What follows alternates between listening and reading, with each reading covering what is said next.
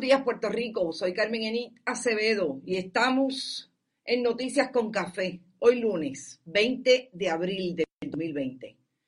34 días más tarde de que la gobernadora Wanda Vázquez Garcet haya impuesto el toque de queda, con por lo menos tres variaciones de una orden ejecutiva que ha ido desde más temprano hasta más tarde entrar, salir de la eh, de las residencias para asuntos determinados, hasta el cierre de los comercios y lo que se propone alrededor de diferentes empresas hoy con relación a si se reabre, si se flexibiliza eh, la integración de algunos comercios para activar la economía.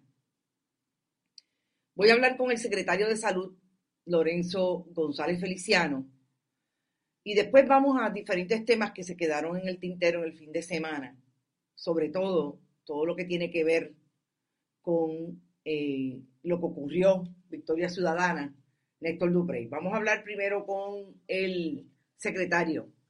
Buenos días.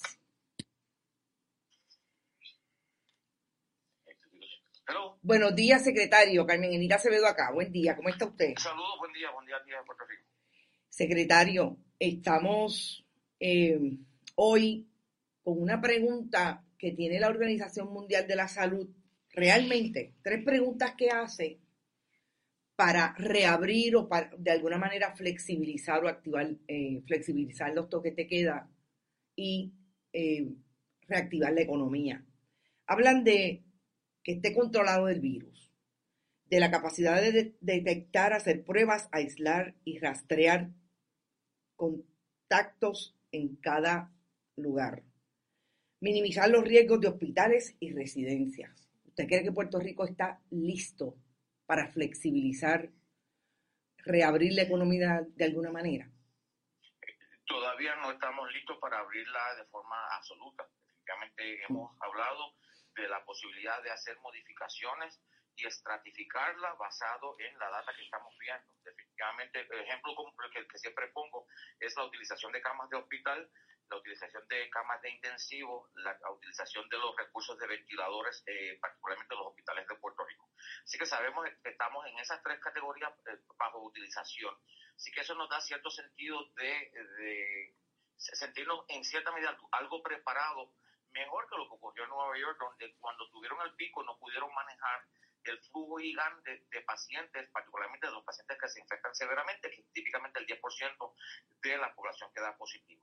Así que definitivamente hay unas variables que nosotros medimos que nos dan cierto sentido de, eh, eh, no pasa absoluta, pero nos, nos dice estamos en una dirección correcta pero no podemos bajar la guardia en este momento. Hemos visto como otros países, ¿verdad? Yo siempre he dicho, y lo repito varias veces, mil veces lo repetiré, que las primeras dos decisiones del toque de queda en Puerto Rico fueron decisiones empíricas, no fue basado en data, fue basado en una decisión, en un sentido común, un sentido de urgencia, particularmente de una persona, la gobernadora de Puerto Rico. La historia sí lo reconocerá, Muchos otros estados esperaron por data, esperaron por ver la cantidad significativa de muertes en sus salas de emergencia, en sus hospitales, para entonces tomar un toque de queda. Y entonces vemos eh, eh, respuestas casi eh, irracionales, como la que genera ayer Florida de abrir las playas al mundo, este, cuando realmente Florida es un hotspot, ¿verdad? Un, área de alto riesgo y particularmente que nos impone un riesgo a nosotros porque de Florida viene mucha gente a Puerto Rico.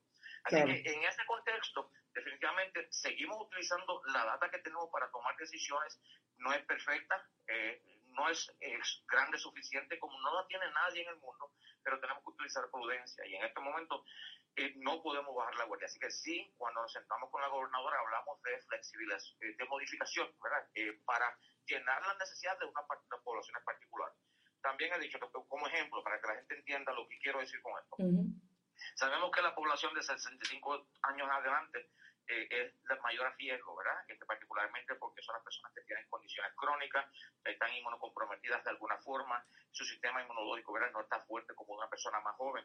Así que cuando nosotros tomemos decisiones para liberar un poco las reglas, este, modificar el estatus de queda, pues definitivamente una población que todavía tenemos que tener mucho cuidado con ella va a ser esa población, particularmente la población de los envejecientes en los asilos de envejecientes, los envejecientes eh, que reciben servicios, cuando estos envejecientes vayan a ciertos médicos a recibir eh, tratamiento, en qué medidas se hacen las disposiciones necesarias para que esa población tenga un, itinerario, un, un horario particular flexible para ayudar a esa población y no exponerlos a una población mucho más saludable que se puede ser el portador este, eh, sin síntomas, pero estar positivo para el virus. Así que ese tipo de cosas lo tenemos que discutir, lo tenemos que accionar para que la población sea una población más saludable, pero todavía no podemos bajar la guardia de irnos a cero eh, y decir que mañana podemos abrir todo. Apertura completa, exacto. Ok. Usted habla de los datos. Sabemos lo que ha pasado con los datos, usted ha explicado eh, con relación a lo que usted pensaba que estaba incluido, pero finalmente no estuvo incluido. Yo le pregunto hoy lunes, ¿qué ha hecho si algo a partir del viernes de que usted dice honestamente lo que está ocurriendo con los datos? ¿Te está gustando este episodio? Hazte fan desde el botón apoyar del podcast de Nivos. Elige tu aportación y podrás escuchar este y el resto de sus episodios extra.